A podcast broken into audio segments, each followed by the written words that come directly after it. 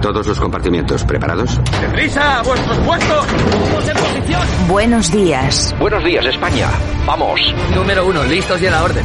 Todo el equipo, preparados. Compartimiento 2, listos y a la orden. Noticias a punto.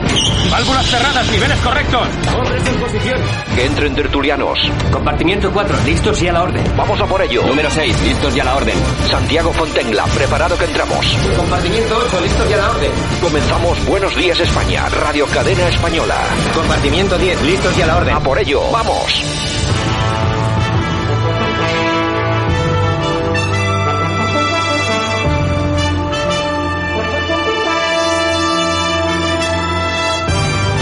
Buenos días España, 23 del 9, 21. Aquí estamos como siempre con cada mañana en este Buenos días España, 60 minutos de información. Saludos de todas las personas que lo hacen posible, también de Javier Muñoz en la técnica y por supuesto de este que os habla. Comenzamos hablando del volcán que entra en zona de estabilidad con coladas más lentas, cuatro bocas activas y solo una fisura. Un volcanólogo eh, de Canario estima entre 24 y 84 días la duración de la erupción, es decir, que todavía nos queda bastante tiempo. El gobierno trabaja en un plan de reconstrucción para La Palma con medidas de todo tipo. Hay que agilizar las ayudas. Vamos a ver si es verdad, porque no se puede abandonar a esa gente. La OMS fija riesgos importantes para la salud en niveles de contaminación considerados hasta ahora seguros. Y atención porque estamos también con coronavirus. Sanidad ya ha notificado hoy 102 nuevos fallecimientos por el virus. En fin, que las cosas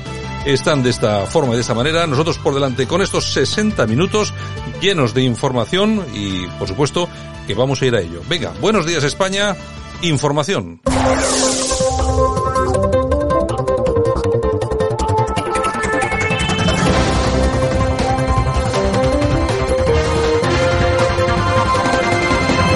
Y nosotros que ya estamos en tiempo de análisis esta mañana, 23 del 9, 21, por supuestísimo, 60 minutos se nos quedan por delante para ir analizando las cosas y como siempre comenzamos por la portada, el análisis del profesor Sergio Fernández Riquelme. Don Sergio, buenos días. Muy buenos días, Santiago.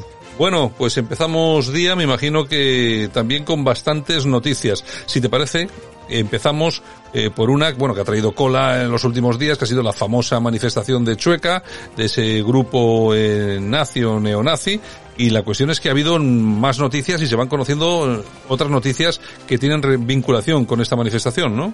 Sí, sorpresas te da la vida, dice la canción, ¿no? Pero aquí ya en Radio Cadena Española planteamos esta polémica y este debate, ¿no? Se ha descubierto ahora que la policía advirtió 24 horas antes a la delegada del gobierno de Madrid, Mercedes González, que entre los convocantes e impulsores de esta denigrante, ¿no? manifestación en Chueca había grupos neonazis conocidos y vigilados por las fuerzas y cuerpos de seguridad del Estado.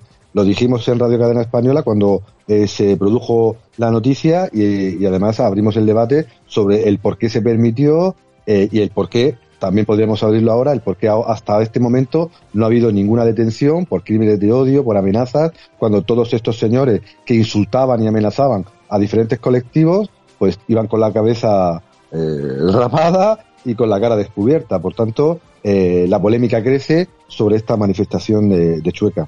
Bueno, una manifestación que no sería, no seríamos nosotros los primeros y me imagino que tampoco seremos los últimos, sí que, que, ven algo sospechoso en esto, sobre todo porque en el tiempo coincidió con las manifestaciones que tanto Partido Popular como Vox y Ciudadanos realizaban en el País Vasco contra el Etarra en Riparó, de lo que se habló bastante poco, porque ya con esto se habló eh, bastante, y luego a mí que, no sé, ya me da que pensar que alguien no se le haya podido pasar por la cabeza, Sergio, equiparar, ¿no? Es decir, permitimos los onquietorris, es decir, permitimos los homenajes a los etarras, pero también permitimos que los neonazis vayan por la calle brazo en alto gritando Si Heil. Eh, yo no sé, quizá es un mensaje subliminal para que la gente eh, pueda llegar a pensar, hombre, es que en este país hay libertad y todo el mundo tiene derecho a decir lo que quiera.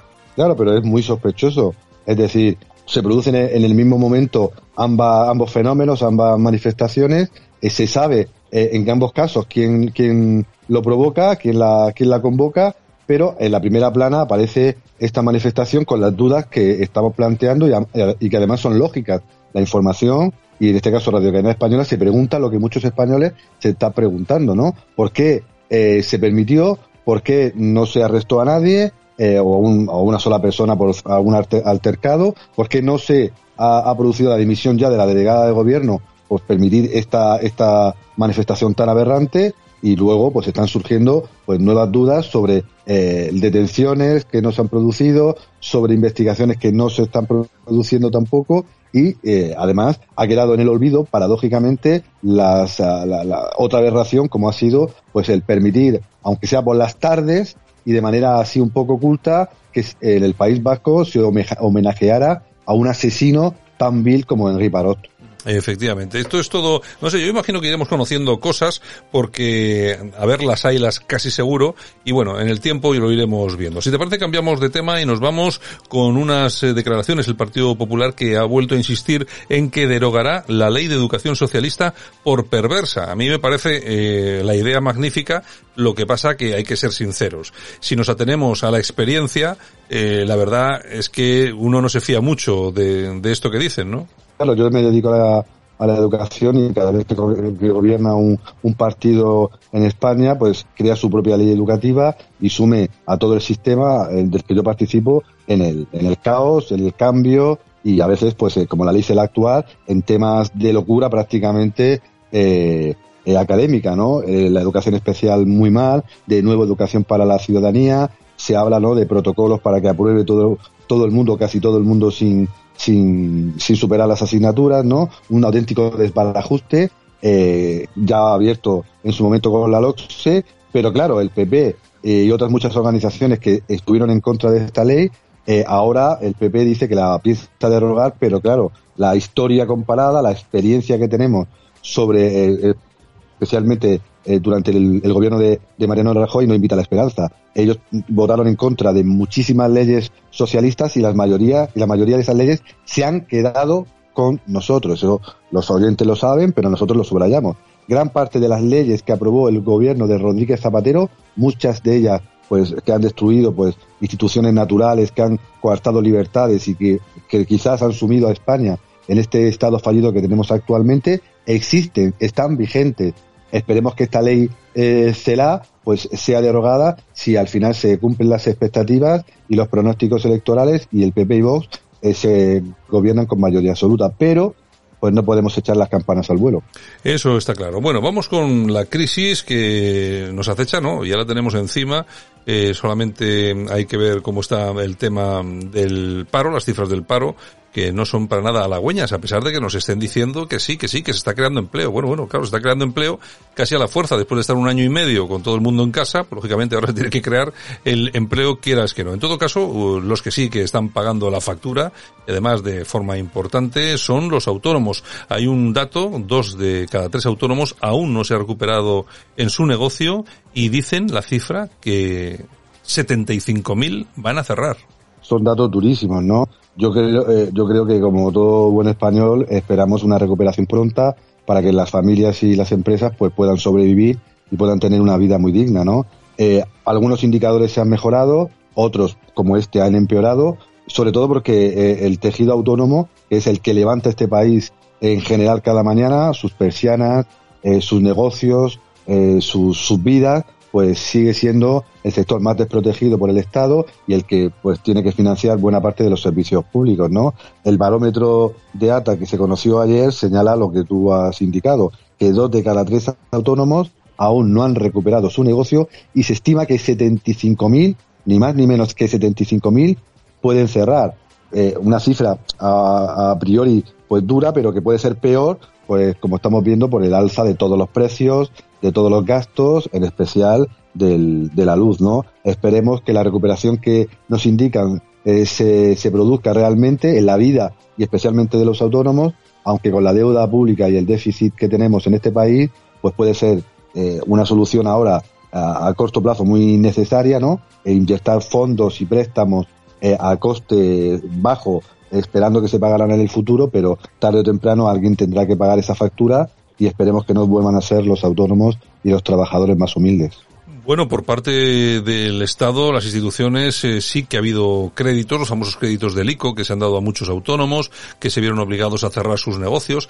La cuestión es la siguiente, si dos de cada tres no han recuperado su negocio, si 75.000, es decir, van a cerrar definitivamente, a mí que me cuente alguien cómo esos autónomos que en su día recibieron una ayuda van a poder devolverla. Eh, va a ser imposible. Claro, porque si no tienes eh, eh, ventas, si no tienes clientes, y no puedes pagar tus facturas, ¿cómo vas a devolver esos préstamos que, deberían ser a fondo perdido? Pero claro, el problema es que España está financiando cierta recuperación y estabilización de la economía a base de deuda, a base de déficit.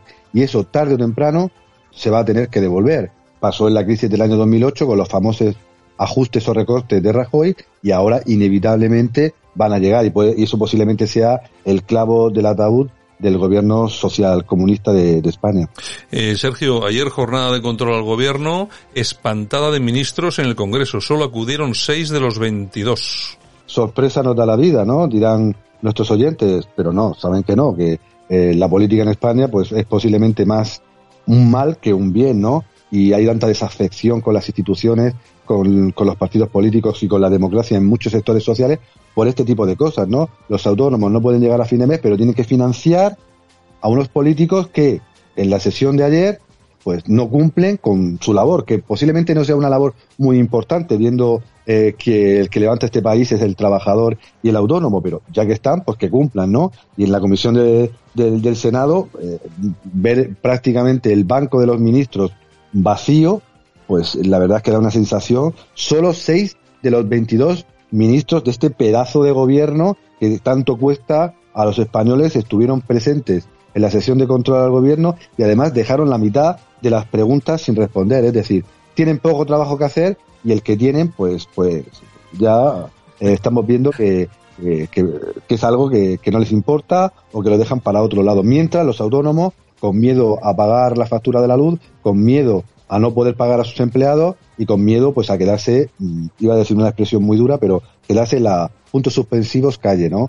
Por tanto, eh, trabajando, sufriendo y pagando para que los políticos españoles, de izquierda, de derecha o de centro, como queramos eh, identificarlo, pues no acuden a la única o gran, a la única gran función que tiene, que es representar al pueblo español. Solo seis de los 22 ministros en el, en el, en el, en el Parlamento, cuando incluso teletrabajando podrían estar, pero claro, les pones zoom y posiblemente quitan la cámara, quitan el sonido, eh, aparece un hombre, pero a lo mejor están haciendo otras cosas muy importantes, pero claro, ellos, es que si no el Parlamento, ¿para qué vale? Muchos ciudadanos se lo están preguntando, ¿para qué vale todas estas instituciones que cuentan tanto y que a lo mejor, pues no voy a decir nada de cerrar porque eso sería antidemocrático, pero darle una vuelta para eh, que respondan directamente a esos ciudadanos que son sus representantes y que les pagan todos los meses su, su sueldo. Bueno, luego, eh, luego hay gente y hay muchos políticos que se quejan, ¿no? Que hay partidos alternativos que crecen, eh, que aparecen, que a la gente les vota, a la gente que se cabrea, en fin, son cosas que pasan y todo pasa siempre por alguna razón. En fin, don Sergio Fernández Riquelme, muchas gracias por el análisis mañanero y venga, mañana nos escuchamos. Un abrazo, hasta mañana. Escuchas Buenos Días España. Aquí no nos callamos. Quería saber si a usted le parece bien que se llame brujo a una diputada. ¿Has hecho esta misma pregunta cuando a mí me han agredido en este Congreso los diputados y en este Pleno llamándome fascista a esta distancia con riesgo de agresión? Es una pregunta que quiero hacerte. No, no, te estoy preguntando de manera directa. ¿Has formulado esta pregunta cuando a mí me han llamado fascista y me han agredido en este Pleno? Pues yo no sé te estoy haciendo una pregunta muy directa. Quiero una contestación. ¿Sí o no? La periodista soy yo. ¿Sí o no? Y te estoy haciendo una pregunta. ¿No quieres contestarme? Gracias. Tu silencio es muy elocuente. Bueno, pues eh, vaya enganchada de la diputada Macarena Olona con una periodista que no sé quién es, no sé ni de qué medio será. Pues ni... imagínate. Bueno, no lo sé. pero bueno, la cuestión es que parece ser que han llamado bruja a, a, a alguien, Sí, a alguien que ni me va Que ni le me viene. echaron al diputado de Sí, Vox. eh, Me parece, pero bueno, es cierto lo que dice Macarena Olona. Claro, usted, usted me viene a hacer esta pregunta. Pero claro, usted cuando me insultaron aquí, además que lo vimos todos, en, además creo que era una persona de Bildu, Mm, Sí, sí. Que, era, que no es cualquiera que te diga... Bueno, de- pero Pablo Iglesias también se ha dedicado a insultar muchas veces eh, en el Congreso y no ha que- pasado nada. Es que, en el- es que en el Congreso se dicen muchas cosas, eh, seguramente que más de una, pues bueno, fuera del tono correcto. Yo no creo que sea para expulsar a nadie, llamar bruja o brujo a nadie. Y desde luego, hombre, yo creo que Macarena Olona tiene razón. Si usted pregunta, pregunte siempre. Claro, y si no, no pregunte nunca. Claro, no solamente cuando le, cuando le conviene. Claro. Buenos días, España.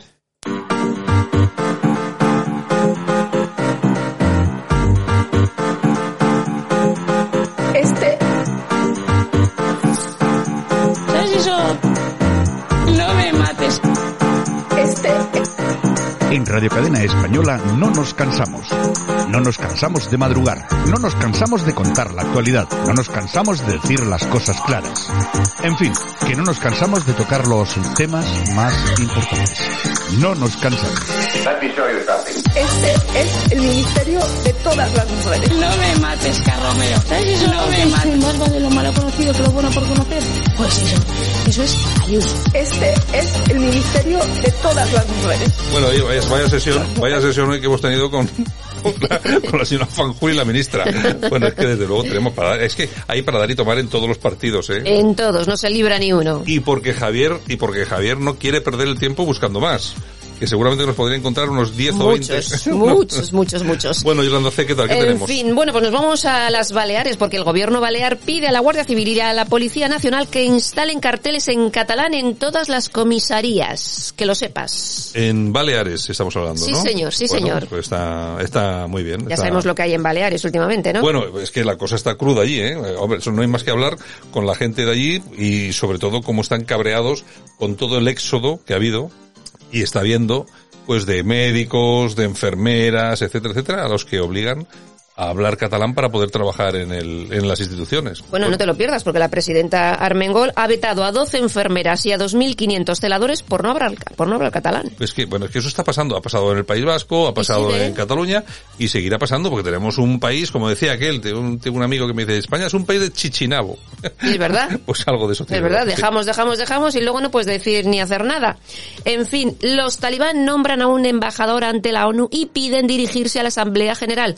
Mucha normalidad. Mucha normalidad. Bueno, en principio, eh, y que publicamos también en nuestra página web, eh, se sabía ayer que eh, antes se transmitía por televisión la Copa del, del Mundo de cricket, eh, ahí es un deporte pues que es, es muy seguido, y han dejado de transmitir la, esta- estos partidos de cricket porque se están celebrando creo que los mundiales ahora mismo en Dubái o una cosa así, y hay mujeres en las gradas y animadoras en el campo. Ya ves. Y entonces, como hay mujeres, pues no se pueden transmitir los partidos. Normal. La, no- la normalidad y sobre todo los, los derechos de la mujer. Eh, imposible. Sí, sí, sí, sí, sí. En fin, bueno, y el pollo Carvajal apunta a Monedero como pieza clave en la financiación ilegal de Podemos.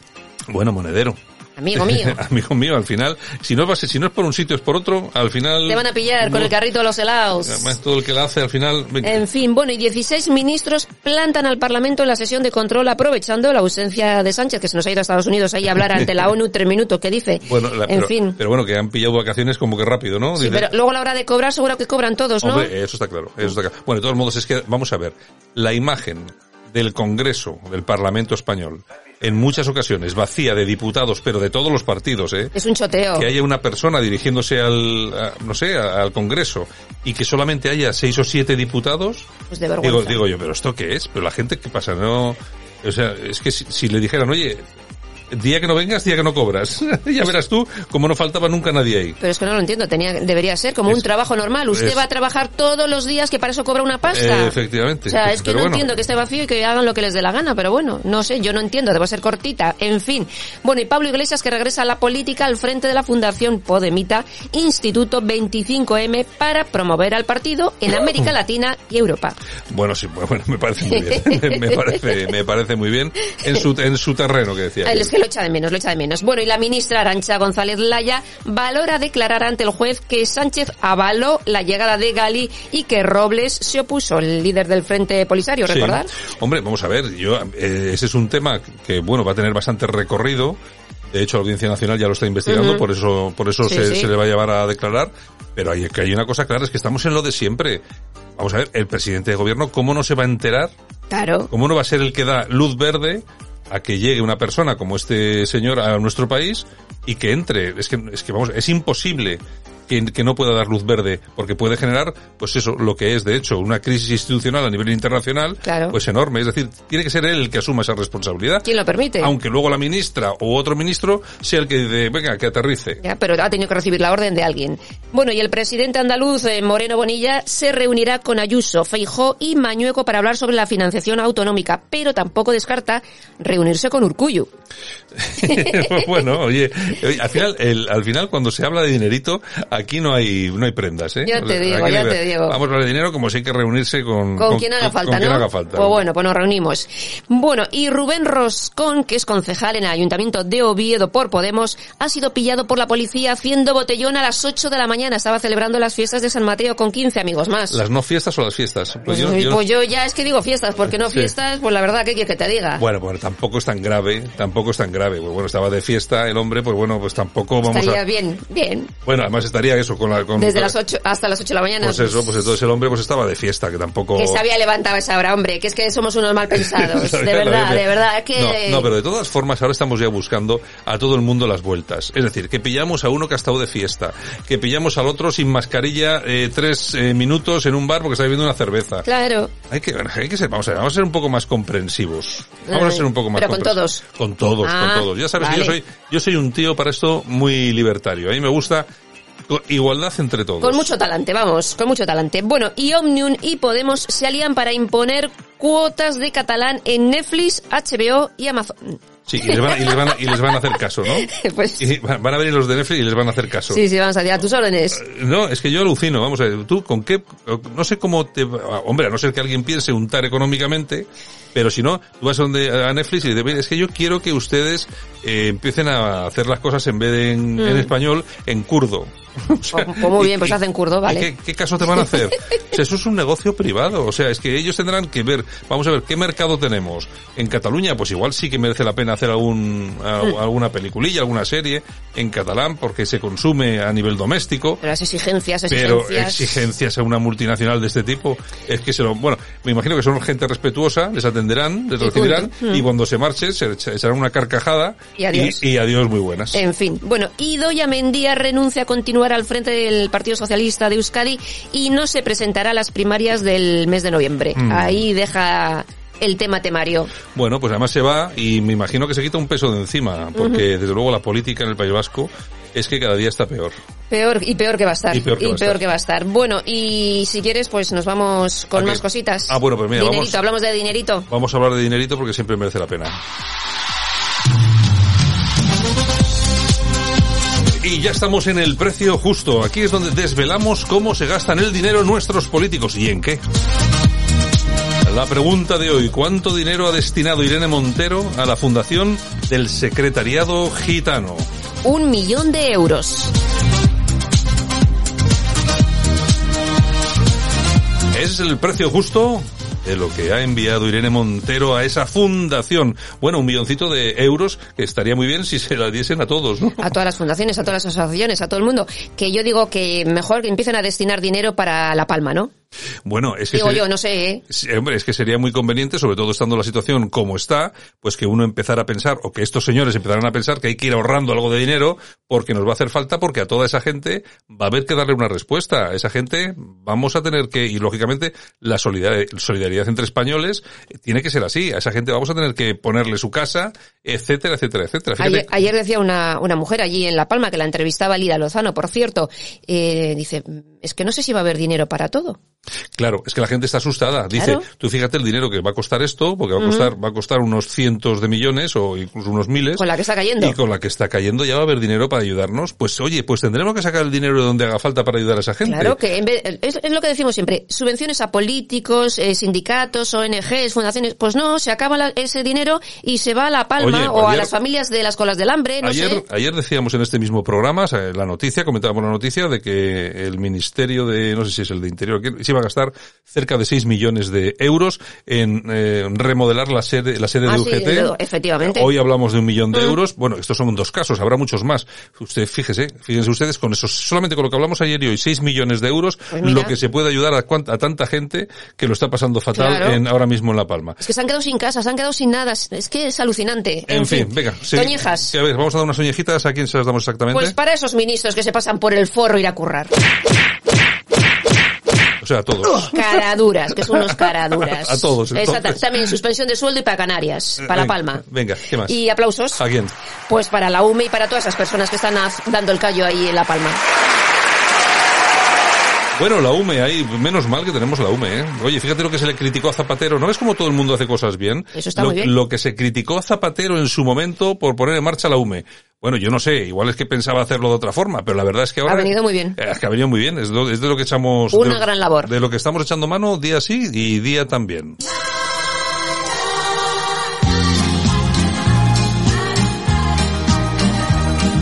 Bueno, bueno, bueno, bueno. Hoy en nuestra sección de efemérides comenzamos con Julio Iglesias. Y esta canción, Soy un truán, soy un señor.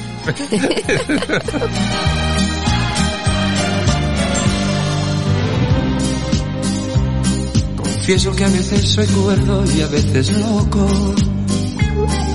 Yo es que cada vez que escucho esa canción yo me acuerdo del tricicle. Porque hacía un número con esa Sí, canción sí, que era sí, muy sí, bueno. sí, sí, sí. Y claro, es una canción que es muy buena, pero yo ya no me la tomo en serio. yo no me la tomo en serio. Bueno, Julio Iglesias, nuestro más internacional, eh, por supuesto, está de cumpleaños. Cumple 78 años y es que tal día como hoy del año 1943 nacía Julio Iglesias. me hirieron. Pero de cada momento que yo he vivido, Y otro que está de cumpleaños, porque tal día como hoy del año 1949 nace el artista Bruce Springsteen, cumple 72. Luego ponemos una cancioncilla suya. Vale. amo la vida y amo el amor. ¿Qué más? Soy un truán, soy un señor. Bueno, tal día como hoy del año 2015, el Papa Francisco proclama santo al franciscano español Junípero Serra. Amo la vida.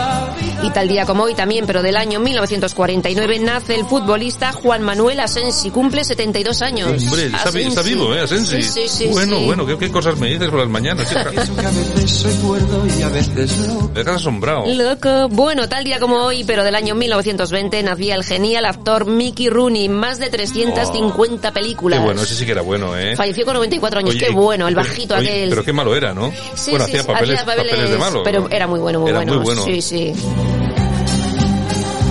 Y también tal día como hoy, pero del año 1930, nacía Ray Charles. Otro que también. Ujú. Vamos, vamos, vamos. Sí, vamos. sí, sí, ¿Qué sí. más? Y tal día como hoy también, pero del año 1938 nacía Rome Schneider, la inolvidable Sisi Emperatriz. Em, También películas impresionantes, Sí, ¿eh? sí, con 44 años falleció. Sí, además yo creo que em, eh, como con depresiones y cosas, ¿no? Depresión, drogas, alcohol, sí, todo. sí, tenía un poco, porque había sí, muerto, sí. falleció una, su hija, ¿no? Sí. Creo recordar que había fallecido una- su hija y no lo superó, una cosa así. Bueno, Un drama. ¿Qué más? Y nos vamos al año 1992 porque tal día como hoy de ese año fallecía otra gran actriz, actriz española, Mary Samper. ¿Te acuerdas de ella? Se montó en un falleció- avión Falleció en un avión, eh, se durmió y ya no se y despertó. ya no se despertó nunca más de Madrid a Barcelona. Amo la vida y amo el amor. Bueno, pues esto es todo, Yolanda. Luego nos Bueno, vemos en el bueno. corazón. Pues muy bien, nos vemos, nos vemos. Un besito. Pues venga. Hasta ahora.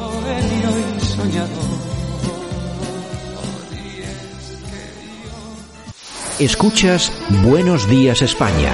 Aquí no nos callamos. Bueno, y en este periplo informativo que estamos realizando esta mañana, nos vamos, eh, bueno, al extranjero. Vámonos hasta París, que sigue siendo el extranjero de momento. Ahí tenemos, como ya nuestros oyentes usuales conocen, a nuestro buen amigo, el jurista Debbie Rodríguez. Don Debbie, ¿qué tal? Buenos días. Hola, buenos días, Santiago. Que lo que digo yo, que sigue, eh, París sigue siendo Francia, no España de momento, ¿no? Bueno, Francia, Argelia o Marruecos, no se sabe bien, ¿eh? No se sabe Sí, sí. bien. Depende, depende por qué barrio vayas, estás más en Marruecos o en Argelia, ¿no? Exacto, exacto. Ciudad del amor y del terrorismo. Ay, ay, Dios mío. Sí, la verdad es que tenéis un problemón, ¿eh? Tenéis un problema. Oye, por cierto, eh, me contabas que, bueno, no puedes ni, ni tomar nada en las terrazas porque en París, para tomar algo en una terraza, tienes que tener el pasaporte COVID, ¿no? Claro, claro, tienes que ir con pasaporte sanitario o hacerte un test o estar vacunado y es un lío, porque claro, la, te imaginas que para la hostelería eh, está muy mal, está muy, muy mal. Pero bueno, ya veremos, porque ya sabes que en, España, eh, en Galicia en particular, eh, quieren hacer lo mismo. Entonces ya a ver lo que pasa.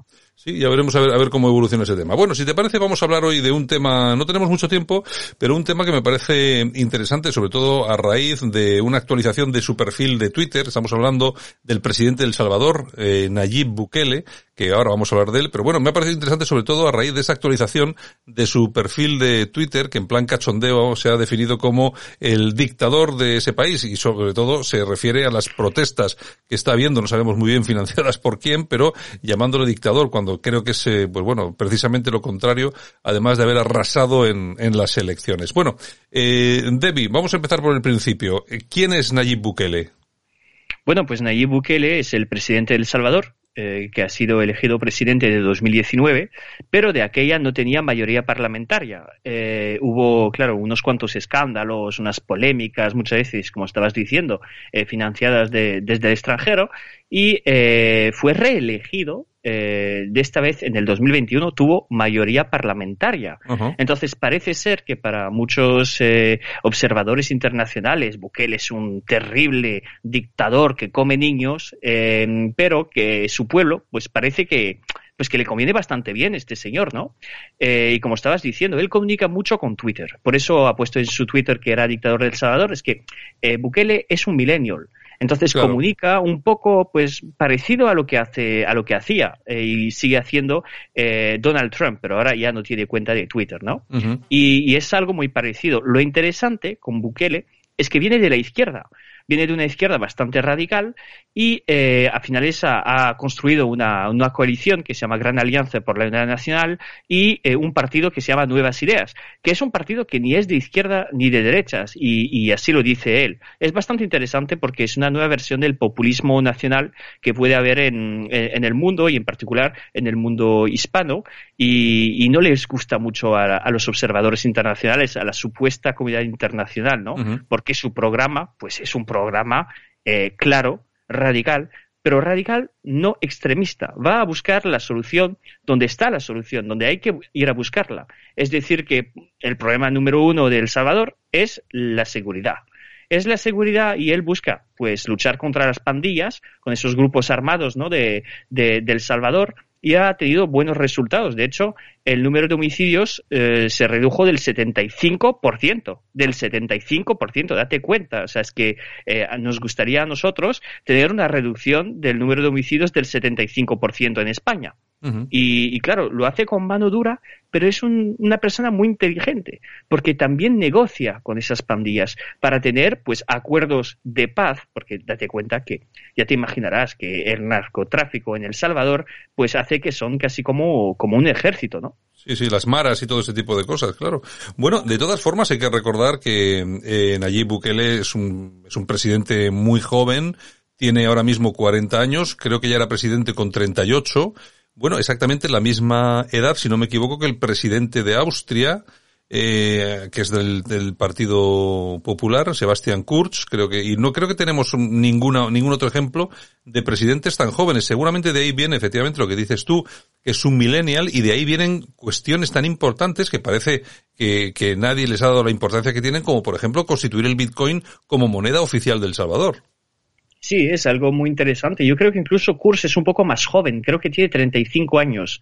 Eh, pero sí, es un joven, entonces hace política como, lo, como los jóvenes, ¿no? Y no como los ancianos eh, que ya deberían estar en, en, en, la jubilación, como Biden, ¿no? y claro, y la política es un poco distinto. Es que por lo menos a Bukele cuando le hablas no se duerme. Eh, y, a lo mejor es lo que no, no les gusta a los americanos, ¿no? Y, y es algo muy interesante porque, como te decía, pues ve el problema y le da una solución. Y le da igual que sea una solución de izquierdas o de derechas. A nivel de seguridad, que sería más bien un tema de la derecha, pues eh, tiene una política bastante eficaz y él viene de la izquierda. Tiene también un programa social que podría ser más bien un programa de izquierda. Ha mejorado bastante el sistema sanitario de, de El Salvador y de hecho sabemos que en El Salvador hay más camas de UCI que en todos los países centroamericanos juntos. O sea, date cuenta que es tremendo. Cuando nosotros estamos eh, llorando porque eh, el, gobierno y las comunidades autónomas no supieron eh, gestionar esta crisis, pues El Salvador ha aumentado mm, drásticamente el número de camas de UCIs. Entonces, claro, y lo del Bitcoin es muy interesante. Porque al final es, este hombre dice, pues nosotros no tenemos un banco central muy potente. ¿Qué vamos a hacer? Pues vamos a liberalizar la creación de moneda, la creación de riqueza desde el Bitcoin. Y es algo muy, muy interesante. Yo no soy un partidario del Bitcoin, pero podemos decir que eh, esta persona, el señor Bukele, tiene una vista, una, una forma de hacer política que es muy, muy moderna. Bueno, ya veremos a ver qué, resultados va dando. En principio parece ser que en cuanto a esto, pues es todo bastante positivo. En el tema de la seguridad que comentabas antes, el hombre ha aumentado la plantilla de la policía de El Salvador en 40.000 nuevas personas con unos nuevos presupuestos y claro, para hacer frente a lo que son las maras, la mara salvatrucha y todo ese tipo de cosas que si aquí ya son peligrosos, imagínate tú, o en Estados Unidos, imagínate en el propio Salvador que son la, la cuna, ¿no? En todo caso, eh, entonces Bukele, ¿cómo lo podríamos definir? Vamos a ver, eh, de derechas, de izquierdas, eh, ni de derechas ni de izquierdas, eh, es un híbrido, ¿cómo lo podríamos definir?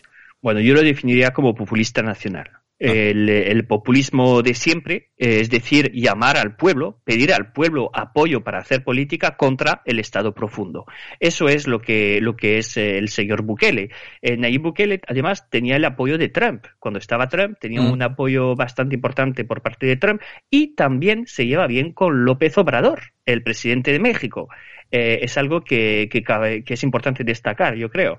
Eh, pero no, no tan bien con Biden, ¿no? Eh, estabas diciendo eso de la, de la financiación, ¿no? Ya sabemos que USAID, esa organización eh, donde yo creo que, que, incluso Soros tiene participaciones, USAID ha dado 120 millones de dólares a la sociedad civil, a la supuesta sociedad civil para luchar contra el gobierno de Bukele. Ya sabes que este tipo de asociaciones, de grupos, financian también eh, extremistas y racistas a veces, ¿no? Como el propio señor eh, Navalny en Rusia.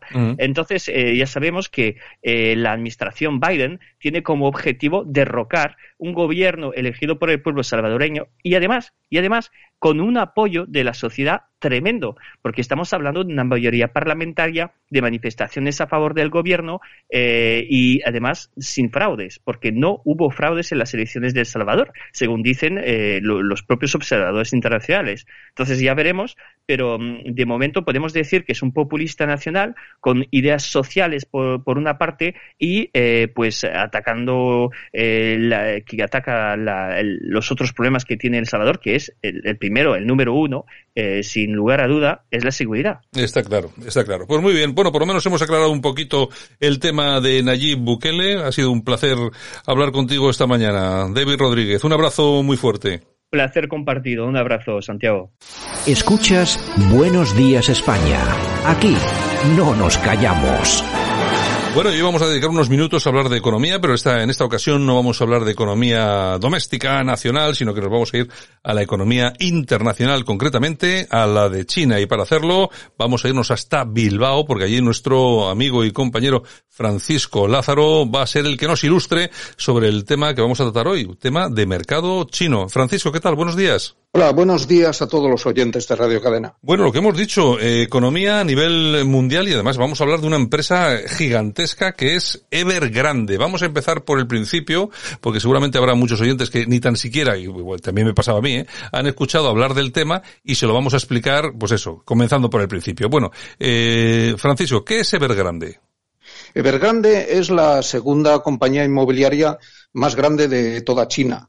Cuando hablamos de una empresa inmobiliaria en China, no podemos eh, tener en mente las empresas que conocemos aquí de España. Debemos pensar en una empresa que construye pisos, apartamentos, hoteles, infraestructura pública para un mercado de cientos de millones de personas. Durante los últimos años, Evergrande ha crecido eh, mucho porque sus contables eh, em, pensaron que eh, había que expandir la actividad a base de contratar deuda. Y de esta forma nos hemos plantado en una situación en la que la empresa pues tiene una deuda colosal de 300.000 millones de dólares, que equivale a 260.000 millones de euros. Para hacernos una idea, esto es eh, prácticamente la cuarta parte del PIB español. Y ahora ha llegado a una época en la cual eh, se ve imposibilitada de hacer frente al pago de los intereses. Y de ahí eh, viene una crisis que afecta a los mercados de valores chinos y que puede tener amplias repercusiones en, los mercados de todo el mundo. Bueno, que es una empresa gigante con una deuda gigante a, la que ya muchas personas están diciendo la única forma de solucionar esto es una intervención directa del gobierno chino, ¿no? En efecto, pero el gobierno chino se encuentra aquí en un dilema, porque hace un año cambió la normativa para garantizar una mayor transparencia en las empresas de este tipo y les limitó el volumen de deuda que podían adquirir. Y esto es lo que ha hecho que Evergrande pues, se haya visto en la situación actual. Eh, ha tenido que poner al descubierto su delicada situación financiera. Al mismo tiempo, no puede seguir contratando eh, deuda para seguir en su vida adelante. Y al gobierno chino se le plantea una situación muy difícil, porque si Evergrande cae, entonces se produce un colapso en el mercado financiero chino y de rebote puede tener amplias repercusiones en, toda la economía mundial. Ya, lo que pasa, eh, eh, eh, Francisco, lo que pasa es que tampoco me, me imagino que es una empresa muy importante, pero tampoco creo que llegue a ser lo que fue Lehman Brothers en el 2008, ¿no?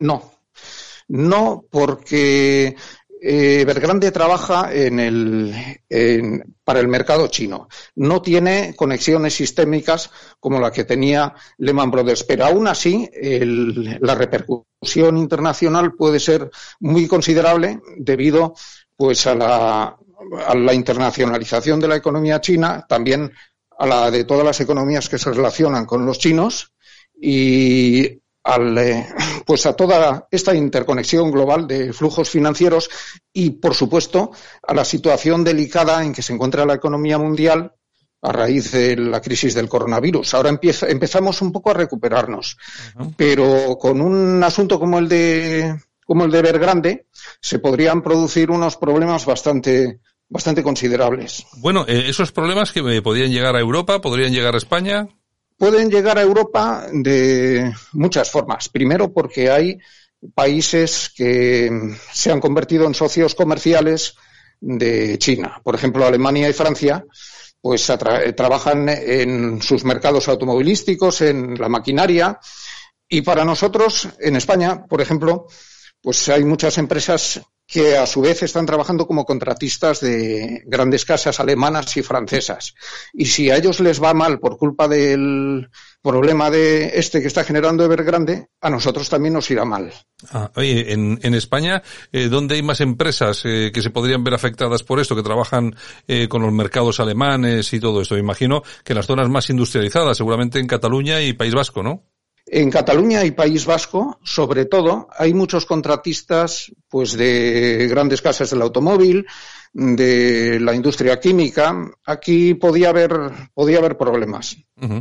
Bueno, pues nada, pues bueno, eh, por lo menos eh, ya sabemos un poco de qué es lo que se trata. Vamos a escuchar, eh, vamos a oír hablar mucho de Evergrande en los próximos días, en las próximas semanas, y por lo menos ya nos hemos hecho una idea de lo que es de esta esta mega empresa china que nos puede traer muchos quebraderos de cabeza. Francisco, Lázaro, un abrazo muy fuerte, gracias. Igualmente, un saludo para todos. Escuchas Buenos Días España. Aquí no nos callamos.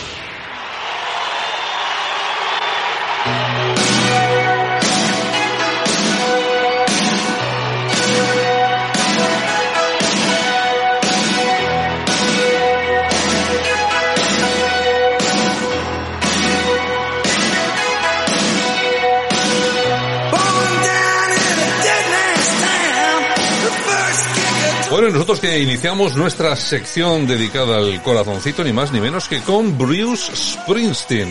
Y es que estamos de cumpleaños, porque tal día como hoy del año 1949 nacía Bruce Springsteen, cumple 72 tacos. 72, el tiempo pasa.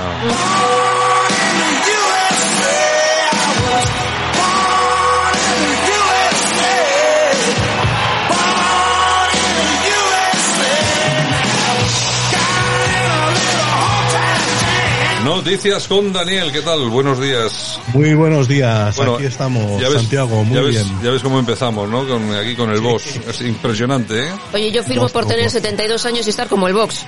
Oye, sí, oye, luego. oye, sí, es verdad, el tío está cacha, se conserva y, Ya los, te- y- y los conciertos que da el tío, es impresionante, ¿eh?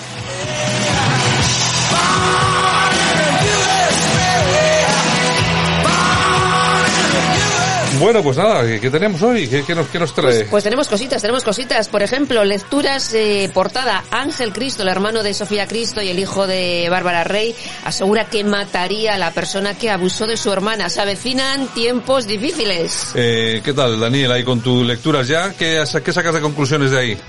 Pues vamos, aquí, aquí hay para sacar, vamos, 18 vídeos, es demoledor, eh. A ver, todo el mundo sabíamos lo que era Ángel Cristo, no nos vamos, no nos va ahora a sorprender, pero bueno, aún así sorprende.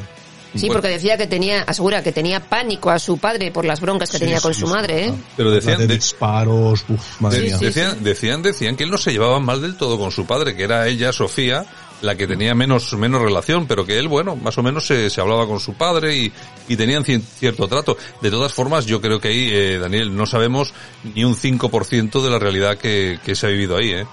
No, desde luego, desde luego. Yo lo que no comprendo es si todos esos episodios se produjeron, ¿qué hacía esa señora allí en, en esa casa con dos hijos? Es que no, no lo puedo entender. Yo antes me voy debajo de un puente. Bueno, de hecho, se separaron y a Bárbara Rey, cuando contaba todas estas cosas, nadie la creía, ¿eh? También es cierto, ¿eh? Es Sí, que eran, era, era otro tiempo, eran otros tiempos. ¿eh? Exactamente, Era otro nadie tiempo. se lo creía. Pero bueno, vamos a ver, aquí hay una cosa que está, eh, que está clara. Tú fíjate lo que está pasando, por ejemplo, con Rocío Carrasco. Eh, que yo siempre lo digo, te podrá caer mejor, te podrá caer peor que la Albia, que no sé qué. Pero bueno, es la única mujer que ha venido a un programa de televisión y ha traído pruebas de que lo que cuentan de ella es mentira. Así y todo, tú fíjate la que le está, la que le está cayendo. Pues claro, en aquellos tiempos, una señora como esta, que ya tenía fama, pues de ser ciertamente un poco, vamos a llamarlo, libertina, pues bueno, pero perdona que te diga, pero también le pasó a María Jiménez, a Carmina Ordóñez, no las creían. Ya, bueno, tú fíjate, eh, Dani, a Carmina Ordóñez, las palizas, aquello debía ser una cosa, incluso hasta, pero mira, para eso Coto Matamoros sí que ha reconocido que incluso sí, sí, per- sí. presenció alguna paliza, ¿eh? Sí, sí, sí. Sí, sí. Además es que es tremendo porque per- escenifica lo que es el, el- en sí el presunto maltratador, ¿no? Y digo presunto porque mira, ¿no? Pero que es así, es así, alguien, alguien cojonudo para la sociedad, bien peinado, bien no sé qué, simpaticón, que llegaba a los juzgados como si llegara una fiesta de romería y Sí, en sí. cambio la, la que dejas al lado la dejas hecha un guiñapo. Bueno, como José Sancho, con María Jiménez, También. igual. Pepe Sancho, efectivamente. Exacto, también. exacto. Sí, sí, sí. Ujú. Bueno, es que hemos vivido, sí, sí, en España, en el, en el mundo del artisteo, se han vivido situaciones muy complicadas. Claro, ¿eh? como eran ricas, famosas y folclóricas, no las creía nadie. Era imposible. En fin. Bueno, y seguimos porque en 10 minutos nos cuentan que Rocío Flores y su madre Rocío Carrasco se verán las caras en los juzgados el año que viene, en mayo del 2022. Bueno, has hecho incluso un vídeo ya sobre este tema, Daniel. Sí, sí, la información ya estaba ahí, es para el 26 de mayo y verdaderamente va a ser un careo entre, fijaros, los cuatro, un careo, pero vamos, en toda regla, imaginaros qué compromiso. Y sí, sí, sí, o sea, van, va Rocío Flores a muerte con su padre y, y Fidel Albia como puede, testigo de, de Rocío Carrasco, el 26 de mayo. Bueno, pues fíjate cómo son las cosas que al final han conseguido al chaval eh, meterlo en una situación en la que ha tenido que denunciar y querellarse contra su madre y bueno, es una, fíjate, 200 euros, que es lo que tenía que, que dejó de pagar ella, porque el otro le debía, yo creo que aproximadamente unos 60.000 euros, creo que era la cifra, 60.000, pero bueno, han, han obligado al chaval a, a tener que sentarse frente a su madre y denunciarla Pues y, imagínate. Que, y que se le pida prisión, Daniela. A mí me parece muy fuerte el tema. Sí, desde luego, tal, por, por más, más que nada por cómo suena, porque luego todos sabemos que por un año no, no va a pesar la prisión y esos ya. 15.000 euros los pagará con, sol, con soltura.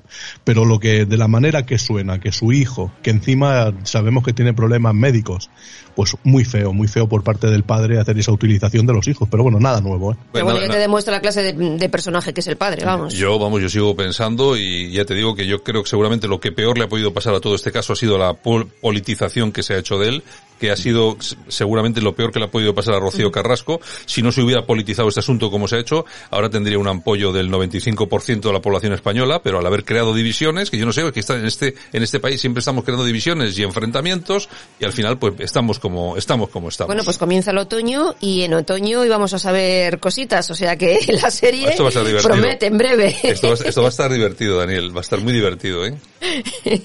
Pues la verdad es que sí, porque vamos, todos estamos esperando a que termine de, grabar, a ver si vienen ya los primeros avances, los primeros trailers y vamos, y que la cadena pues vaya otra vez a muerte con esto. Bueno. Les interesará, vamos, empalmarlo con, con la vía judicial. Bueno, lo que sí está claro es que parece ser que Sálvame parece ser que ha recuperado de momento el rumbo, se vuelve a colocar, ya lleva eh, varios días seguidos otra vez liderando la franja horaria, es decir, la gente parece que vuelve a verlo, se nota que ha llegado Jorge Javier, que a pesar, a pesar de que se le puedan criticar muchas cosas, hay que reconocer que él, Que tira del carro. que él, él tira del carro y lo hace tal, y bueno, y ayer eh, un espectáculo puro y duro desde La Palma, Con Lidia Lozano. con sí. Lidia Lozano, eh, que habrá que reconocerle, habrá que reconocerle después de tanto tiempo, bueno, que tiene ese, ese espíritu de periodista y que no lo hizo nada mal. Yo no sé si lo viste tú, Daniel.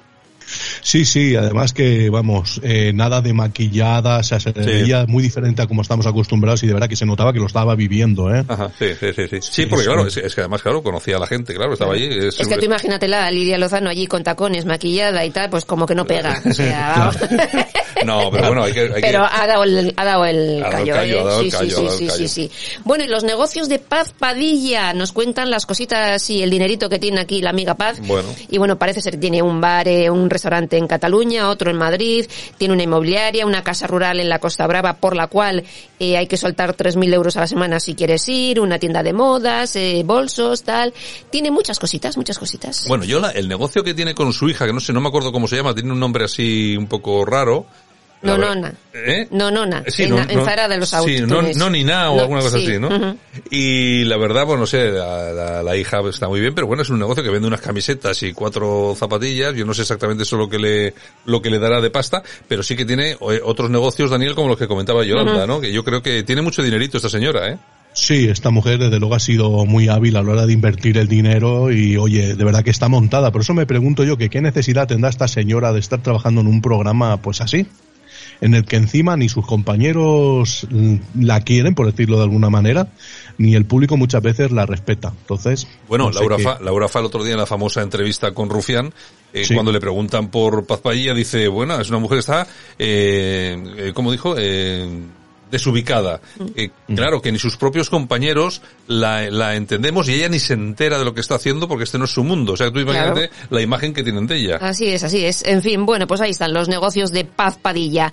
Y nos vamos con Fabiola Martínez, la ex de Bertín Osborne, que bueno, desde que se ha divorciado hasta que no para. Se hace de deluxe, hace televisión, publicidad, ha posado ahora para un fotógrafo como modelo. Eso sí, no abandona su trabajo en la Fundación Bertín Osborne, pero ahí está. Bueno, me parece, me parece bien. ¿Tú cómo lo ves? ¿Se ha liberado? ¿Ahí qué, qué, qué es, lo, qué es lo que estaba pasando ahí? Porque eh, se ha comentado mucho, se ha hablado mucho, pero al final, ¿qué, qué, es lo que, ¿qué es lo que ha pasado ahí para que esta mujer salga de esta forma y se libere y de repente empiece a hacer cosas? Pues bueno, nada más tenemos que ver cuando este hombre hacía el programa este de la casa en la cocina, las veces que ha participado Fabiola, pues ya se ve que, es una- que era una mujer a la sombra de, de, de Bertín Osborne. Como sería cualquier otra, cualquier otra, ¿eh? no porque sea Fabiola es diferente. Luego una mujer metida en el campo toda la semana, y en fin, un hombre que dicen que es muy machista, y bueno, y yo creo que para una mujer así salir de esto y ver el mundo es, es increíble. Una liberación.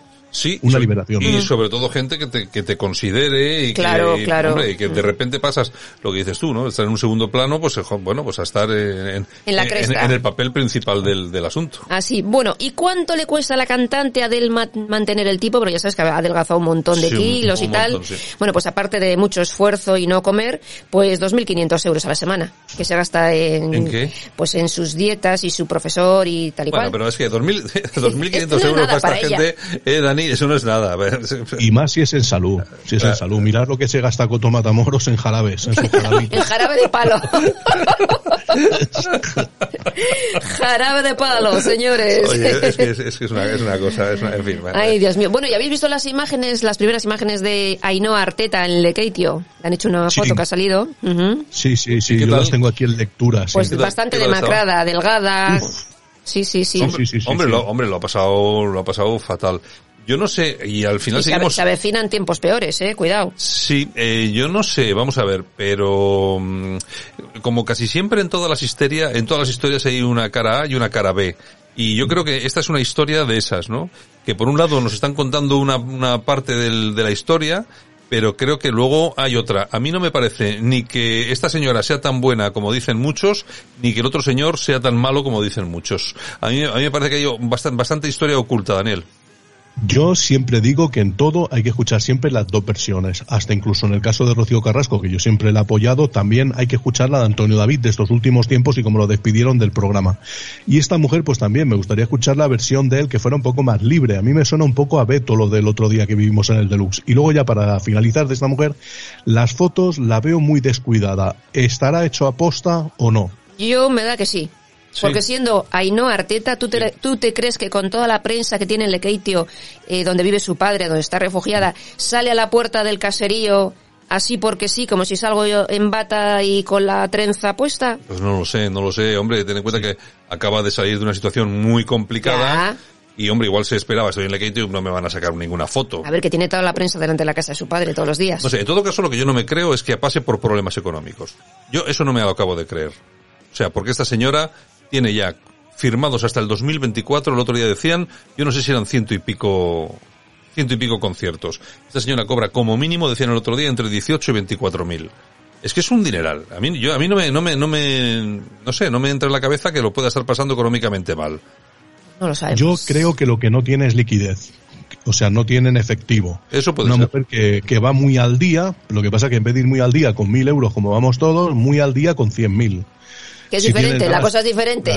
Hombre, ya te digo. Sí, sí que necesita esas 100 galas o 200 galas para seguir subsistiendo, pero esta mujer le cortan el grifo y se queda como se ha quedado. Claro, exactamente. Ni más ni menos. Bueno, y en Vanity Fair, portada para Natia Bascal, la musa de Valentino y Oscar de la Renta. Natia Bascal. Habla en exclusiva y bueno, cuenta los amores que ha tenido, que por supuesto irán a la tumba con ella. Ha dicho una de sea, las... que entonces no habla de lo- sus no lo va a contar. Bueno, una de, la entonces- de las mujeres más elegantes que dice que bueno, que Oscar de la Renta cuando lo conoció le cambió la vida porque se fue de Sevilla sin saber una gota de inglés a Estados Unidos y dice que ha pasado por momentos muy buenos y muy malos, sobre todo cuando su ex, el duque de Feria, pues tuvo sus Bueno. problemas eh, por corrupción de menores que fue a la cárcel, allí murió y tal, Sí. entonces... La historia, la historia la verdad es que es horripilante. Muy fuerte. Horripilante, Daniel. ¿Qué te parece de esta Sí. señora? Pues yo creo que esta mujer está muy poco valorada. Yo creo, yo una vez me acuerdo que estuve mirando un poco su biografía y yo no la conocía tampoco y me sorprendió mucho a nivel internacional que había sido una de las grandes y que aquí en España no se la valorara como tal. Suele pasar, suele pasar. Es que en, en Estados Unidos, por ejemplo, vamos, la tienen en palmitas. Oye, ¿y qué tal le va a sus hijos? Porque yo sé que uno, bien. uno- uno de ellos era el propietario de Scalpers, Scalpers, ¿puede sí, ser? entre otras muchas cosas. Se casó con una chica de aquí de Bilbao, con Ah. Laura, y bueno, tienen varios negocios, les va muy bien a los dos Bueno, hijos. pero viven aquí, antes vivían aquí, ¿no? En Bilbao. O ahora aquí. vive en Madrid. Ahora viven en Madrid. ¿no? Bueno, bueno, bueno, ¿qué más? ¿Qué más Pero vienen mucho, vienen mucho a Bilbao. Bueno, y en semana nos cuentan que Anabel Pantoja se va una vez más de despedida de soltera, aunque ya está casada. Esta vez con sus compis de Sálvame, vamos. Yo he visto, he visto unas imágenes ahí bailando con, con esta, con Belén y, con, y con la Laura Fa. Por cierto, no sé qué pintaba muy bien la Laura Fa ahí, pero bueno, ahí estaba. Bueno, esto es ahí despedidas para dar y tomar, Daniel. Es lo que pasa cuando todas tus amistades no se tragan entre ellas, que tienes que hacer tres o cuatro fiestas para separarlos. ya te, ya te digo, ya pues te como digo. la boda, tendría que hacer tres o cuatro bodas, porque vamos, la mitad de la gente no va a ir. Bueno, no sé yo si va a ir la mitad de la gente Bueno, o Isabel no. Pantoja no va a ir, con lo cual, Bueno, pero lo de Isabel es normal ma- por- porque va el hijo, porque la, la prensa la va a perseguir. Hombre, Ay, yo, yo, su yo- padre tampoco. bueno, es que lo de su padre, vamos, es una cosa. Yo no me esperaba eso de su padre, ¿eh? O sea, es que vaya eso- telita, vaya telita. Eso, eso ha sido terrible. Yo, no- el, el padre que yo, yo no me imaginaba que el padre, que era otro Pantoja, pero Pantoja de verdad. Eso de saco la pistola y pim pam pum y mato Sí, medio sí. Sevilla. eh. La vena Eh, Daniel, pantojil, es, Santi. es- es- es la vena, la vena Pantoja, ¿eh? Sí, sí, de verdad, pero bueno, muy esa, muy llevada al extremo, eh, muy llevada al extremo. Joder. Y yo creo que es una persona muy mal educada, muy mal educada y que no se puede tratar así, no- ir así por la vida, vaya. Bueno, de hecho, educados, educados, los Pantoja. Bueno, oye, la foto que sacaron, esa en la playa, donde salía, sacaba con la silla. la- Es Oye, para enmarcarla. Oye, era, era, era, era un cuadro, era un cuadro. Parecía un anuncio de helados. Oye, y a mí, a mí, y a mí lo que me sorprendió, estaba puesto él allí con los otros dos, y la, y la china, y la china en una caja, en una caja de plástico sentada ahí delante. Todos debajo de la sombra. Es que, es que tú fíjate, por no saber, no saben ni preparar una exclusiva. Tú fíjate qué tipo de gente. Y a mí me parecía increíble también la tía, que la tía estaba por al lado, que es esta que va a Sálvame a venderlo Sí. todo. Sí, sí. Digo, mira, se están comiendo una tortilla en la playa y resulta que la tía va a Sálvame a poner a parir a todo el mundo. Ya bueno, te digo, esto es para una película de Almodóvar. Surrealista Horrible, total. en horrible. fin. Bueno, pues Bueno, nada. pues se nos acaba el tiempo, ¿no? Pues sí, se nos acaba, sí. Bueno, pues nada, pues Sara Carbonero y Kiki Morante han sido cazados cenando en Madrid y con esto y un bizcocho hasta mañana a las 8. Pues nada, venga, se nos acaba el tiempo. Noticias con Daniel. Daniel, oye, un abrazo muy fuerte. Muchísimas gracias. Gracias, muchísimas gracias. Hasta mañana. Un beso. Y Yolanda, oye, un abrazo, ¿eh? Vale, hasta mañana. Eh, mañana... Mañana más. mañana regresamos, ¿de acuerdo? Venga, nosotros también, nos vamos. Venga, hasta luego.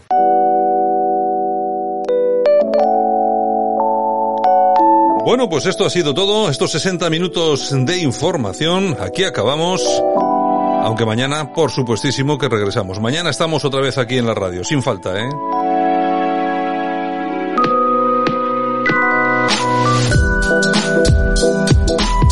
Saludos súper cordiales de todas las personas que hicieron posible que esto funcionara hoy. En la técnica también de un saludo de Javier Muñoz y por supuesto de este que te habla Santiago Fontela. Mañana estamos aquí. Un abrazo, cuidaos y os esperamos a todos. Venga, chao, hasta mañana.